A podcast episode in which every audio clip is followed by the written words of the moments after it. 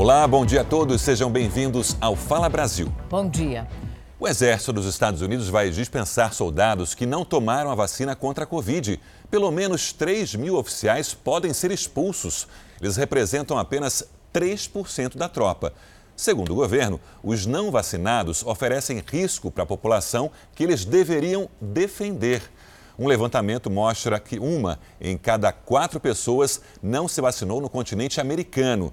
Nos países de renda baixa e média, 54% da população receberam apenas a primeira dose. Os índices são mais baixos na América Latina e no Caribe. A região se mantém como mais desigual do mundo no acesso aos imunizantes. E a gente fala agora sobre o desmoronamento da obra do metrô em São Paulo. Vamos ao vivo até a Marginal Tietê, onde está o repórter Rafael Ferraz. Rafael, bom dia. Como é que está a situação de trânsito hoje? Tem previsão para a liberação de pistas? Oi, Sérgio, tem sim, viu? A previsão é de que a pista central seja liberada nesta sexta-feira, já para a pista local, de 3 a 9 dias. Deixa eu mostrar para vocês agora, neste exato momento, como é que está a movimentação aqui na Marginal Tietê, sentido a Castelo Branco a pista central aqui com muita movimentação e cerca de 3 quilômetros de registros por aqui. Mas aí você deve estar se perguntando, a liberação, gente, vai ocorrer neste ponto que o Daniel vai mostrar para vocês ao vivo. Isso porque os carros eles têm que seguir sentido a pista expressa que continua liberada. A movimentação por aqui está bem diferente nas obras, isso porque o trabalho de concretagem terminou ontem. Isso porque a cratera que eh, tinha se aberto, né, ela precisava dessa intervenção. E para se ter uma ideia, o concreto utilizado para cobrir o, o buraco poderia erguer seis prédios de 16 andares. Agora as equipes monitoram toda essa situação. Ainda ontem, para evitar danos à obra da linha 6 do metrô, um aterro provisório com pedras começou a ser feito dentro de um poço de ventilação que foi inundado pelo esgoto. Todo este trabalho só vai dar para saber se deu certo, se a Sabesp conseguir desviar esse esgoto por uma tubulação que já existia aqui na capital São Paulo. Mariana, eu volto com você no estúdio dizendo também que a Sabesp mantém uma equipe aqui no local para saber se há necessidade de mais obras. Obrigada, Rafael. Deve ser importante mesmo fazer todo esse acompanhamento bem de perto, porque o Tatuzão é, faz toda aquela trepidação no local e depois desse acidente nessa obra do metrô, em mais essa obra do metrô, agora na Marginal do Tietê, em São Paulo, quem mora perto de qualquer uma das obras da empresa agora está com medo. Não é para menos, né? Sem falar nos próprios operários que estão nos canteiros, às vezes a, muito, a muitos metros de profundidade. Num acidente desta semana, as imagens do início do desmoronamento mostram o risco que eles correram. O vídeo, gravado por funcionários da obra, mostra o começo do vazamento. O volume, ainda pequeno, escorre por trás da pilha de concreto. Em poucos segundos, aumenta e vem a avalanche. O perigo de um acidente como este assusta qualquer um, e ainda mais quem trabalha nas construções do metrô. Este funcionário não quer ser identificado. Ele conta que não está recebendo pagamento em dia e a falta de organização é evidente no canteiro de obras. A empresa ela paga errado, é, o, o, vale alimentação errado, você faz, você faz FT, que é horas é, folgas trabalhada, bem errado, então é tudo errado. Como que pode um trabalhador, sabendo que ali tem combustível, a pessoa está fumando. É, é, tudo bagunçado. O funcionário ainda denuncia que dias antes do acidente ouviu barulhos fortes e avisou os colegas, mas no horário não havia presença de supervisores. Ele diz que ninguém deu importância ao alerta. A alegação foi de que explosões acontecem o tempo todo quando pedras são encontradas pelo caminho do Tatuzão, máquina que ficou soterrada depois do desabamento na marginal do Tietê. Não teve planejamento, não teve nada deixou, deixou a, a Deus dará, ninguém quis saber. E se matasse um monte de gente que estava lá no Tatuzão. Medo também sente quem mora nas proximidades da obra. Quem ainda não mudou está muito preocupado. Este vídeo, gravado por um comerciante, mostra várias rachaduras nas paredes da oficina. Segundo ele, as marcas apareceram depois que as obras começaram. Você vê que ele tem trinca por todo lado, ó. Com um copo cheio d'água, ele demonstra trepidação no local. A água não para nunca. A oficina de carros de luxo foi aberta em março do ano passado. Foram investidos 400 mil reais em equipamentos para reparo dos veículos e para os cursos de formação que são oferecidos no galpão. O comerciante diz que em outubro do ano passado chegou a receber uma proposta da construtora de desocupação temporária do imóvel. Ele pediu então um espaço com a mesma estrutura para trabalhar. Eles falaram: eu vou te pagar um aluguel você procura um outro lugar, eu pago o aluguel para o dono do salão e acabou. Eu falei, não posso, porque qualquer lugar que eu vá, eu vou ter que ficar quatro, cinco meses até arrumar. Se eu ficar quatro, cinco meses sem ter o giro da oficina, sem pagar a folha dos meus funcionários, dos colaboradores, sem ter o treinamento, os investimentos, a conta vai vir, eu não volto para o mercado. Depois disso, foi informado que poderia continuar por lá, desde que assinasse um termo. Eles informam apenas nesse termo de consentimento que existe um plano de contingência, não existe nenhuma garantia de que o meu cliente pode ficar aqui sem que haja nenhum dano patrimonial e físico. O tamanho da escavação realmente assusta. Esse buraco gigante fica a poucos passos da oficina. Nós estamos nesse momento, inclusive, em cima dela. O proprietário do comércio se pergunta se realmente não há perigo em continuar trabalhando por aqui. Se o local continua seguro, como foi passado para ele, fica difícil entender por que os imóveis vizinhos foram desocupados, como essa casa ao lado. Bruno contratou uma advogada. Está com medo de que aconteça algum acidente. Não tem como ele continuar fixado nesse local, sendo que todo o perímetro foi evacuado. E quem garante que não existe risco algum, sendo que não tivemos é, acesso a nenhuma documentação assinada por algum engenheiro, técnico responsável, nada. Este condomínio fica a 5 metros do canteiro de obras da estação Sesc Pompeia do metrô de São Paulo. São pelo menos 52 famílias exaustas por causa do barulho. Segundo a síndica, as trepidações constantes e o surgimento de rachaduras foram alvo de várias denúncias. Então você imagina o desespero das pessoas, né? Que é um antigo rio, como você pode observar, e esse é um rio que foi é, canalizado, né? Então, uma preocupação. Se aquele acidente, naquela proporção, ocorreu é, a 10 metros, né, que estão os prédios, você imagine aqui que nós temos 3 metros no máximo, né? Então, a preocupação é muito maior. É uma região com histórico de alagamentos que só melhoraram depois da construção de galeria. O receio é de que o problema piore. Edileide pede mais transparência por parte da empreiteira responsável pela obra. Para você ter uma ideia, nós estamos tentando contato com a Ciona já há três meses e a linha Uni para tentarmos ter o máximo de informações possíveis para passar né, para as pessoas que moram aqui. Vibrações dos terrenos no entorno das obras do metrô até são comuns dentro de alguns limites e devem ser monitoradas, segundo este engenheiro civil.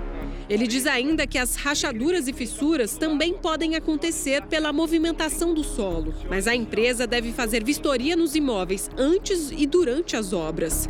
O reparo é de responsabilidade da construtora. A empresa né, tem que disponibilizar, então, seja na sua placa de obra ou até via prefeitura, né, o contato para que a, a, pessoa possa solicitar, então, uma, uma é, vistoria né, dessa empresa para que ela possa reconhecer a situação. Só no dia do acidente, em valor de mercado, essa empresa espanhola, construtora do metrô aqui de São Paulo, é, perdeu um bilhão e meio em valor na Bolsa de Valores lá de Madrid. Vamos falar agora do meio de transporte não poluente que virou mania no Rio de Janeiro. As motos elétricas que se tornaram uma alternativa para escapar do trânsito em todo o estado do Rio, onde o preço da gasolina é o mais caro do país.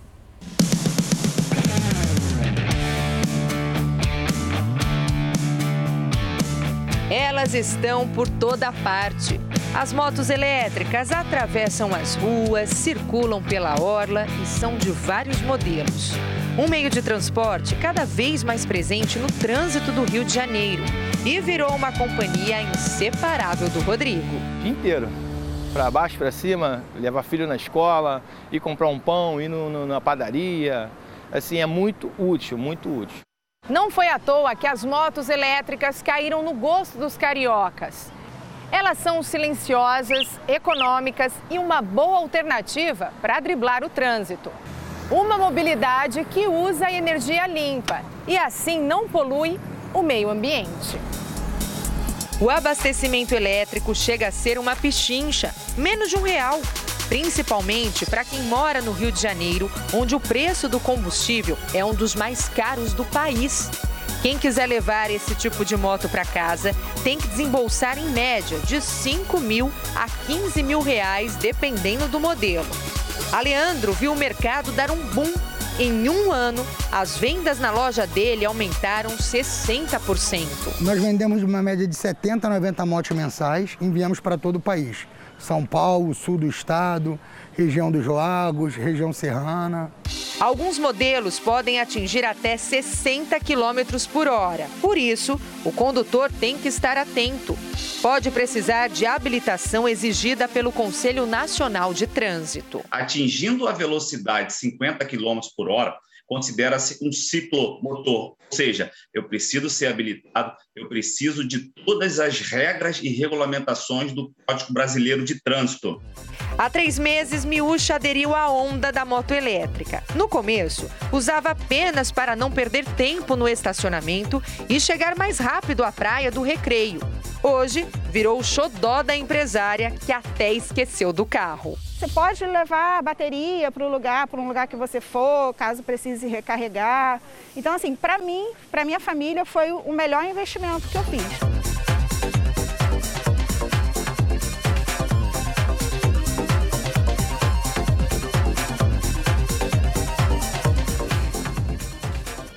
É, mas é preciso tomar alguns cuidados, viu, antes de fazer esse investimento, porque algum dia pode te trazer um problema. Por exemplo, olha o que disse o especialista em trânsito: se esse veículo elétrico atinge mais de 50 por hora, ele é considerado um ciclo motor. Então, a pessoa precisa ser habilitada e o veículo tem que seguir todas as regras de, do Código Brasileiro de Trânsito, inclusive ser emplacado.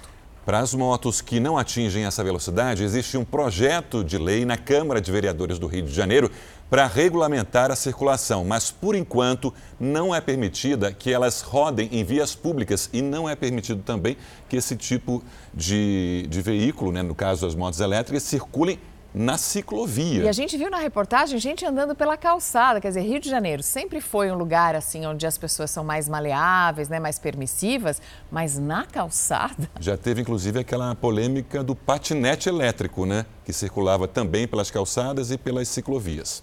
E os Estados Unidos enfrentam uma nevasca histórica. Um americano se surpreendeu com a quantidade de neve acumulada. Ele deixou uma câmera filmando a porta da casa dele por 24 horas. A gravação mostra como a neve caiu sem parar por um dia inteiro e cobriu a varanda da casa, enterrando os brinquedos das crianças. No vídeo também dá para perceber a noite chegando e o dia amanhecendo novamente, enquanto a paisagem vai ficando completamente branca. 100 milhões de pessoas estão em alerta para tempestades de neve até amanhã nos Estados Unidos. Campeonato Paulista. Ponte Preta venceu o Novo Horizontino e o Santo André passou pelo São Bernardo. No clássico da rodada, o Santos virou o jogo contra o Corinthians, que demitiu o técnico Silvinho. Primeiro clássico do Campeonato Paulista. Vale até vir de outro estado para acompanhar. O Maurício saiu do Paraná e trouxe o filho Lucas, de 10 anos, para ver Santos e Corinthians. Qual que é o seu palpite para o jogo de hoje? 2 a 0. Roger Guedes e Renato Augusto. O Lucas estava otimista e a torcida fiel corintiana também. Mais de 27 mil pessoas foram ao estádio ver o time do técnico Silvinho e rever também um velho conhecido. O Carilli conseguiu trazer troféus, trazer títulos.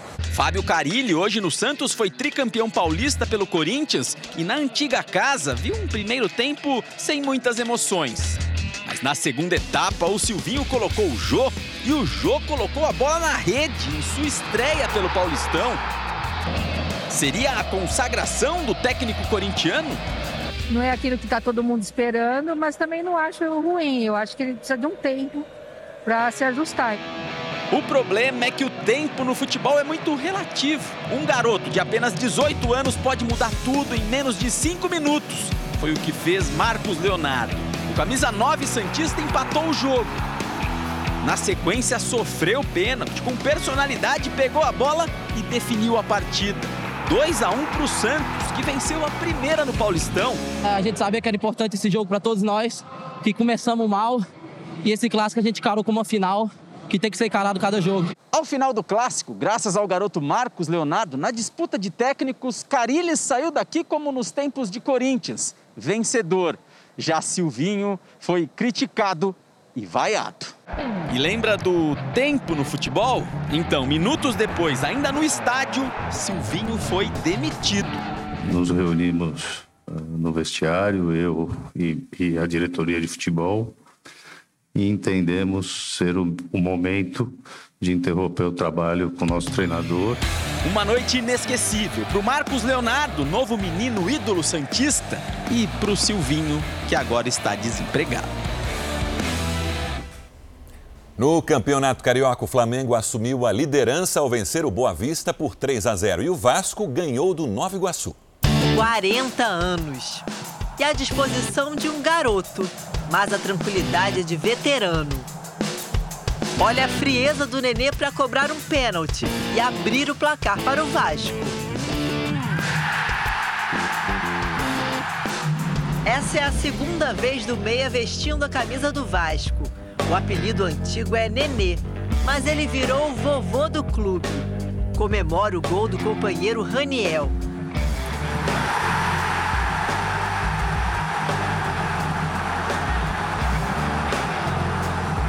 Mas sabe ser protagonista. Olha que pintura para fazer o terceiro gol do Vasco. Nenê dominou, vai fazer, vai Nenê, faz Nenê! Gol!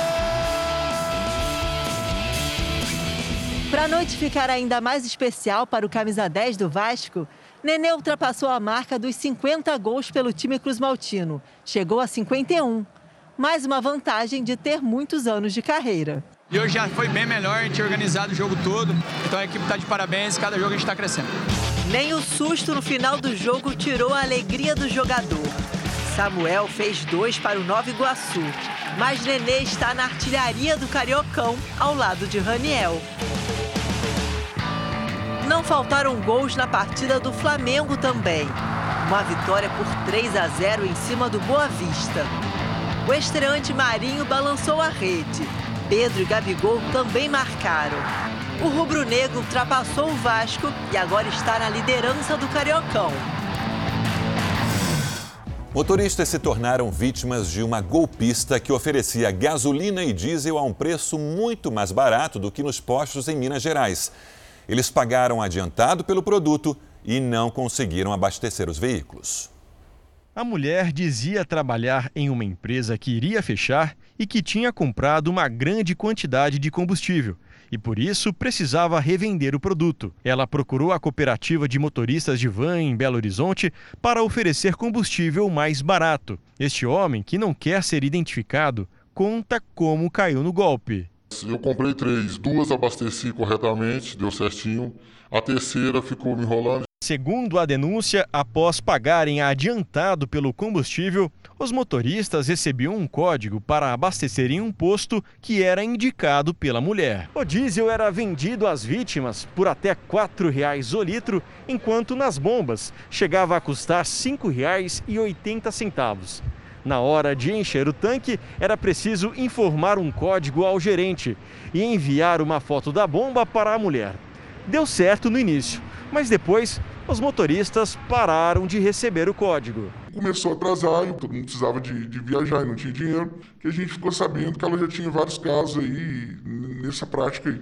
Mensagens de áudio mostram as tentativas de recuperar o dinheiro. Eu só vou na sua casa se você me pagar os dois reembolsos e o, o, o, estorno, aí sim eu posso ir na sua casa para a gente ver o que que rola. Eu te dei o prazo, agora eu tô te pedindo o prazo para te devolver. As vítimas registraram um boletim de ocorrência e a polícia vai investigar o caso. Situações de que está fora do preço de mercado, não é, embarque nessa situação. Não ouse a querer esse tipo de produto. Ou ele é é, produtos de furtos, ou ele é uma pirâmide, ou a pessoa está simplesmente usando da má fé para trazer é, mazela mesmo para o consumidor. Pela primeira vez em quatro anos e meio, o Brasil volta a ter uma taxa de juros, uma taxa básica de juros, com dois dígitos. O Banco Central aumentou a taxa Selic para 10,75% ao ano. Vamos a Brasília com o Yuri Ascar. Bom dia, Yuri. O que se pode esperar daqui para frente? Bom dia, Mariana. Bom dia a todos. Podemos esperar mais um novo aumento da Selic, a taxa de juro que mexe com o dia a dia do brasileiro. A previsão dos analistas é de que em março a Selic fique em 11,75% ao ano e permaneça neste patamar até o final de 2022. E entre os vários impactos dessa elevação da taxa de juro está o aumento no valor de empréstimos bancários e do financiamento da casa própria. O mercado financeiro, inclusive, calcula que com a nova taxa Selic, hoje em 10,75%, as cadernetas de poupança vão ter um rendimento mensal de 0,52% ao mês, o que resultaria uma rentabilidade de pouco mais de 6,5% ao ano. E as mortes por Covid-19 voltaram a bater recordes. Já são os maiores números desde outubro do ano passado. E o desligamento em empresas causado por mortes aumentou 50% nesse período. Os profissionais que trabalham de forma presencial foram os mais afetados. Foram 893 mortes em 24 horas. A média móvel saltou quase 200% em relação a 14 dias atrás. Entre as vítimas desta semana está uma bebê de um ano e quatro meses, no Distrito Federal. Ela estava internada e piorou enquanto esperava uma mudança de leito. A alta de ocupação das UTIs pediátricas se repete em Goiás, onde está acima de 80%. Vitória, de 5 anos, teve alta depois de ficar 20 dias internada. Talvez se eu tivesse vacinado ela, poderia ter pegado, sim, igual ela pegou o Covid, né? Só que bem bem mais fraca. Mesmo com alerta no estado, só 3% da população que tem entre 5 e 11 anos estão vacinados. A Liz e o Bruno não perderam tempo. Deu um choque no meu braço na hora que a agulha enfiou, mas foi de boa. Tem que vacinar para não pegar coronavírus. Em Salvador, a Carla tomou um susto quando foi vacinar o filho Pedro, de 11 anos. A funcionária disse que ele já tinha sido imunizado no ano passado. A carteira de vacinação digital mostra a aplicação de duas doses da vacina Oxford AstraZeneca, que nem é aplicada em crianças. Ele chorou, ele saiu do posto chorando. Tanta gente que não quer se vacinar e ele, uma criança que tem consciência dessa doença, quer se vacinar e está impossibilitado. A Secretaria de Saúde de Salvador informou que já corrigiu os dados no sistema e que a partir de hoje o menino já pode procurar um posto de saúde para se vacinar. Eu vejo na televisão muita gente morrendo, eu fico muito triste por isso. Eu quero tomar vacina e que tudo dê certo. No Rio de Janeiro, a vacinação que foi suspensa por falta de doses pediátricas deve ser retomada amanhã. Já aqui na cidade de São Paulo, mais de 570 mil crianças já tomaram pelo menos a primeira dose da vacina contra a Covid-19. Isso corresponde metade do público-alvo. É uma boa notícia para a prevenção, já que o estado enfrenta risco alto de contaminação pela variante Ômicron em todas as regiões. O monitor que analisa a pandemia no estado aponta um descontrole. O avanço da Omicron reflete em uma outra realidade. 24% dos funcionários de bares e restaurantes precisaram ser afastados do trabalho entre dezembro e janeiro em todo o país. Foi justamente no período entre as festas de fim de ano e as férias de janeiro. Já os desligamentos por morte no mercado formal cresceram 52% em 2021. A maioria das ocupações é formada por profissionais que trabalham de forma presencial. Motoristas de caminhão, faxineiros, vendedores e porteiros lideram esse ranking. O Japão registrou o recorde de 100 mil infecções pela Covid em apenas um dia. Vamos ao vivo até lá com a nossa correspondente Silvia Kikuchi. Silvia, boa noite para você. Os casos estão aumentando de maneira geral em todo o país? Oi, Sérgio. Infelizmente, estamos vendo uma disparada de casos de Covid em todo o Japão. Além de Tóquio, 16 províncias registraram os números mais altos desde o início da pandemia. Aqui na capital, foram dois dias seguidos com mais de 20 mil infecções. Tóquio está com 51% dos leitos ocupados. Em todo o país, o total de casos de Covid até agora ultrapassou a marca de 3 milhões hoje e 40% desse total só em janeiro. Situação preocupante também na vizinha Coreia do Sul, que registrou recorde pelo terceiro dia consecutivo. Foram 22 mil infecções nesta quinta. As empresas que estão em recesso por causa do feriado de Ano Novo Lunar pedem para que os funcionários façam testes de Covid antes de voltar ao trabalho. As buscas pelas vítimas do deslizamento de terra em Franco da Rocha, na Grande São Paulo, entram hoje no quinto dia. Dois corpos foram encontrados agora de manhã, como mostramos aqui no início do Fala Brasil. Cinco pessoas estão desaparecidas. Vamos então ao vivo conversar com o repórter Lucas Carvalho, que acompanha todo esse trabalho. Lucas, bom dia. Oi, Sérgio. Bom dia para você também. Bom dia a todos que acompanham o Fala Brasil. As buscas por aqui continuam e hoje, novamente, o desafio dos bombeiros, a grande dificuldade tem sido com o terreno molhado. Hoje, não pela chuva, mas por conta da tubulação que acabou sendo rompida. Você vai observando a utilização das retroescavadeiras constantemente. Essas pás vão abrindo buracos na tubulação e aí a gente vai observando nas imagens do Thiago Martins, muita água vazando. Isso tem comprometido um pouco o trabalho porque tem deixado o solo instável e existe, portanto, o risco de novos deslizamentos. São 29 mortes em todo o estado de São Paulo, 13 só aqui em Franco da Rocha. E infelizmente, mais cinco pessoas permanecem desaparecidas. O governador de São Paulo, João Dória, deve visitar o local daqui a pouquinho e às 10 da manhã ele conversa com os jornalistas. Mariana. Obrigada, Lucas. O homem acusado de sequestrar e matar a filha de um ex-presidente do Paraguai foi extraditado do Brasil para o Paraguai. E o repórter Rafael Ferraz tem as informações ao vivo. Rafael. Oi, Mariana. A Polícia Federal confirmou que este homem já foi extraditado. Ele deve ser apresentado ali à justiça do país o quanto antes. Deixa eu então relembrar esse caso. Para a justiça, ele é um dos responsáveis de sequestrar e também de assassinar a filha do ex-presidente Raul Cubas, isso em 2005.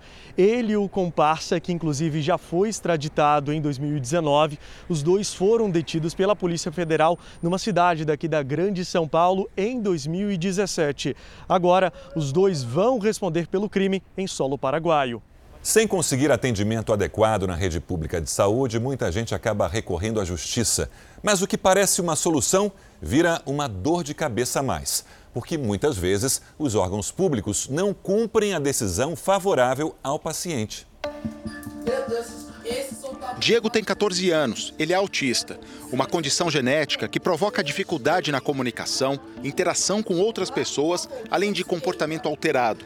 A mãe dele conseguiu na justiça o direito de oferecer ao filho um tratamento que não encontrou na rede pública e custa em média 800 reais por mês.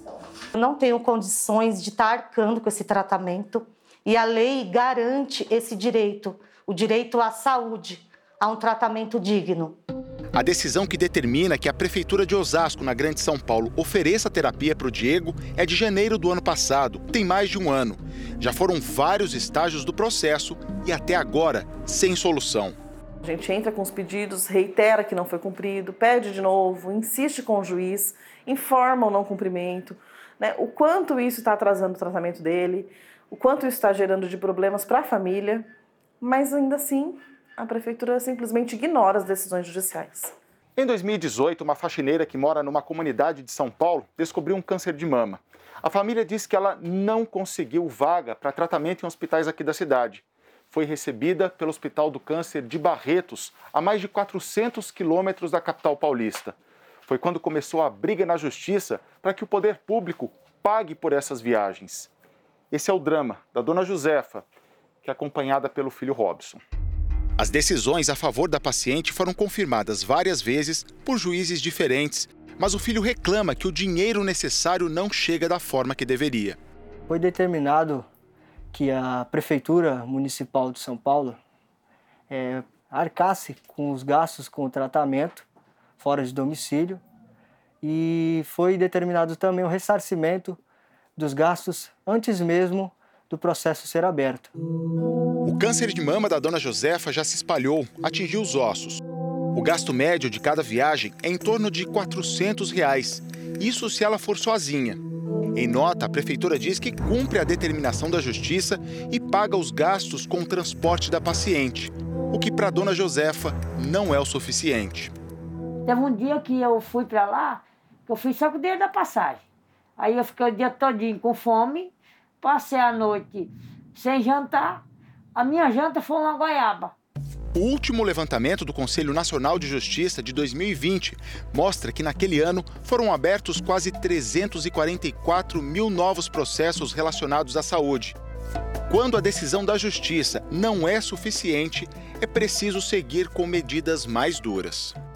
O juiz pode sim, por exemplo, pedir que é, seja bloqueado o dinheiro da conta corrente do Estado, entregue para esse paciente, entregue para essa família, para que a família realize o tratamento. Existe sim a possibilidade do gestor, do secretário de saúde, do prefeito, por exemplo, de quem está à frente desse órgão público, ser inclusive sofrer uma ordem de prisão.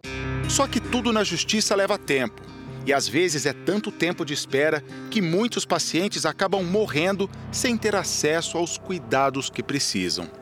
As famílias que passaram por isso, por exemplo, elas podem sim é, entrar com uma ação judicial, inclusive com pedido de dano moral com o Estado, contra o Estado, pelo descumprimento reiterado de uma ordem judicial e pelo sofrimento que lhes foi imposto. Claro que eu fico nervosa, eu choro, entendeu? E para mim é uma humilhação muito grande.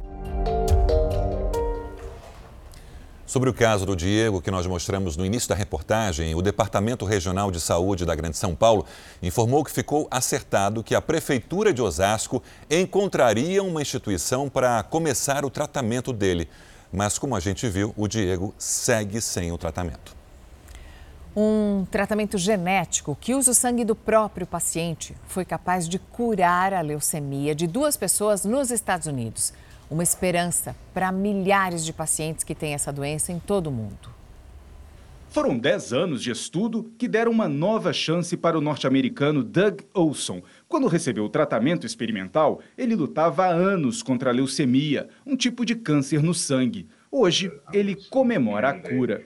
Assim que foi liberado do tratamento, o doutor me examinou e disse que não havia mais nenhuma célula cancerígena no meu corpo. A descoberta foi parar em uma das revistas científicas mais importantes do mundo. De acordo com os médicos, as células cancerígenas são extraídas do sangue, modificadas geneticamente para reconhecer a doença e destruí-la, e depois são injetadas novamente no paciente. Essas novas células são chamadas de CAR-T. O autor desse estudo é Joseph Mellenhorst, que está esperançoso com os resultados. Ao longo das aplicações das células CAR-T, os pacientes podem atingir o controle da doença, mas em outros casos até mesmo uma cura, como aconteceu com Olson, que não tem mais câncer.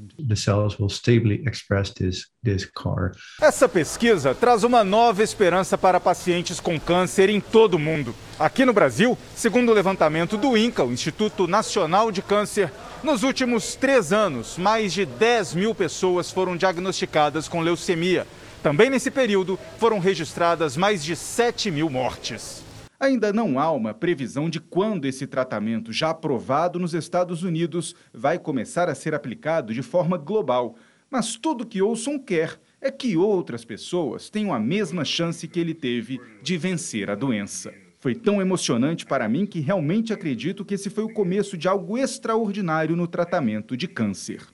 O dono de uma fazenda na cidade de Cunha, no interior de São Paulo, foi multado em quase um milhão de reais por maus tratos aos animais. Foram encontrados 302 bovinos nesse estado. Eles estavam sem comida, sem água, sem um alojamento adequado, muitos deles já extremamente desnutridos e caídos no chão. A polícia militar foi até o local depois de uma denúncia anônima. O dono não estava na fazenda no momento do flagrante, mas ele foi multado em 906 mil reais e também vai responder por crime ambiental. Lembrando que o dono das fazendas das Búfalas de Brotas foi preso na semana passada no litoral de São Paulo. Pelo menos 20 pessoas morreram e outras 70 foram intoxicadas depois de consumir cocaína envenenada na Argentina. Segundo o procurador-geral do país, a droga foi adulterada de forma intencional. Um grupo de traficantes teria contaminado a cocaína vendida por um grupo rival. A polícia local anunciou a prisão de 10 pessoas que teriam manipulado a droga. O ministro da Segurança pediu que as pessoas que compraram drogas nas últimas 24 horas descartem os produtos para evitar novos casos de intoxicação ou mortes.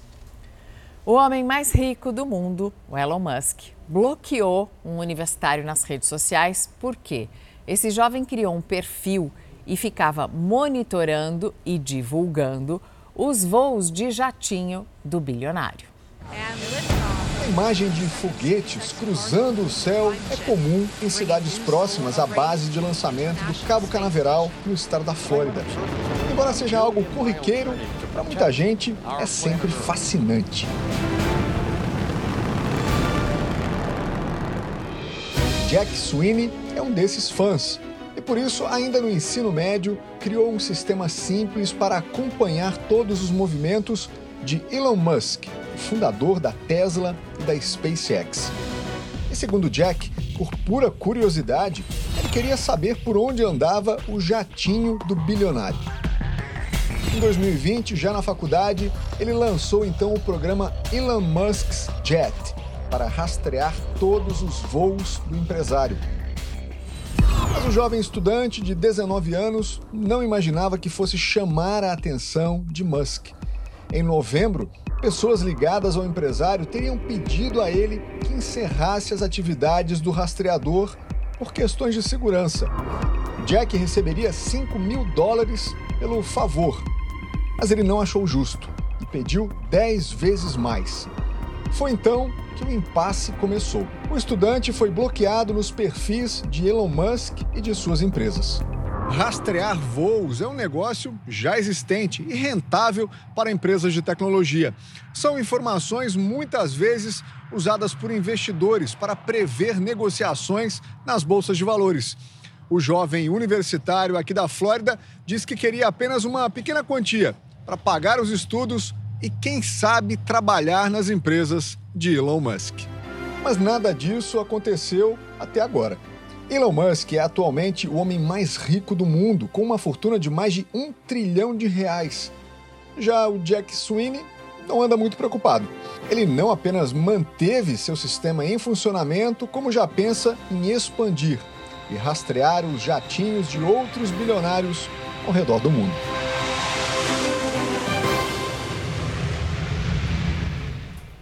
O próprio Elon Musk, por mensagem direta nesse perfil na rede social, perguntou para o rapaz como é que você está conseguindo saber onde eu estou, o sistema de segurança é tão falho assim. Ele falou: é, é, sim. Agora, eu não gostaria de ter o meu carro rastreado sem a minha autorização. A pessoa ficar sabendo onde é que eu estou o tempo inteiro é estranho. É, a questão do Musk é mesmo com a segurança, né? Mas agora o Jack Sweeney falou que vai rastrear e seguir jatinhos de vários outros bilionários. Está pedindo é, sugestões. Quem você gostaria de seguir? Eu não sei, eu gostaria de ter o jatinho. Um sanduíche conhecido como shawarma faz o maior sucesso no Oriente Médio. Feito com carnes e temperos variados, esse lanche já é uma tradição na região. Veja na reportagem da nossa correspondente Bianca Zanini. São mais de 600 quilos de frango pendurados em um enorme espeto. O restaurante Aldemashki, em Benghazi, na Líbia, oferece sanduíches baratos e deliciosos feitos com o que dizem ser o maior espeto de shawarma da região. A ideia do espeto gigante faz parte de uma campanha promocional para atrair mais clientes e aparentemente funcionou. Dezenas de pessoas fizeram fila na frente do restaurante e pagaram um preço simbólico. A iniciativa é ótima, uma multidão reunida.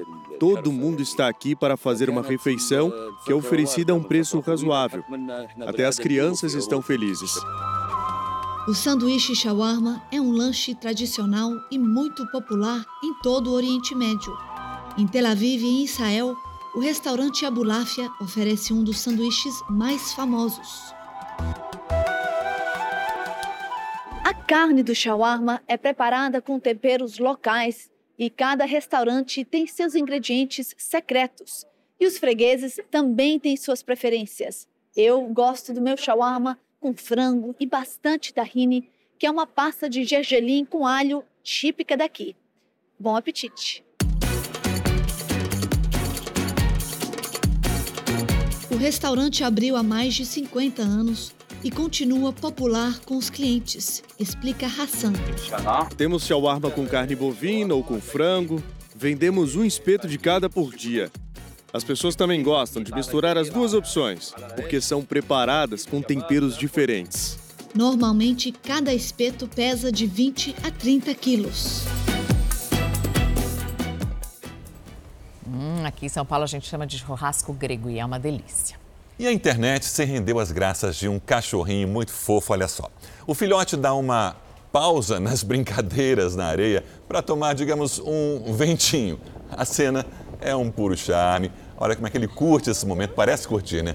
O vídeo das orelhas ao vento já teve milhares de visualizações. Me lembrou aquele desenho do Dumbo, o elefantinho voador. Me, me lembrou o clipe da Beyoncé, né? Que ela sempre tem uns ventiladores Opa! na frente com cabelos ao vento. É esse o segredo. Fala Brasil termina com essa imagem fofa. Um bom dia para você.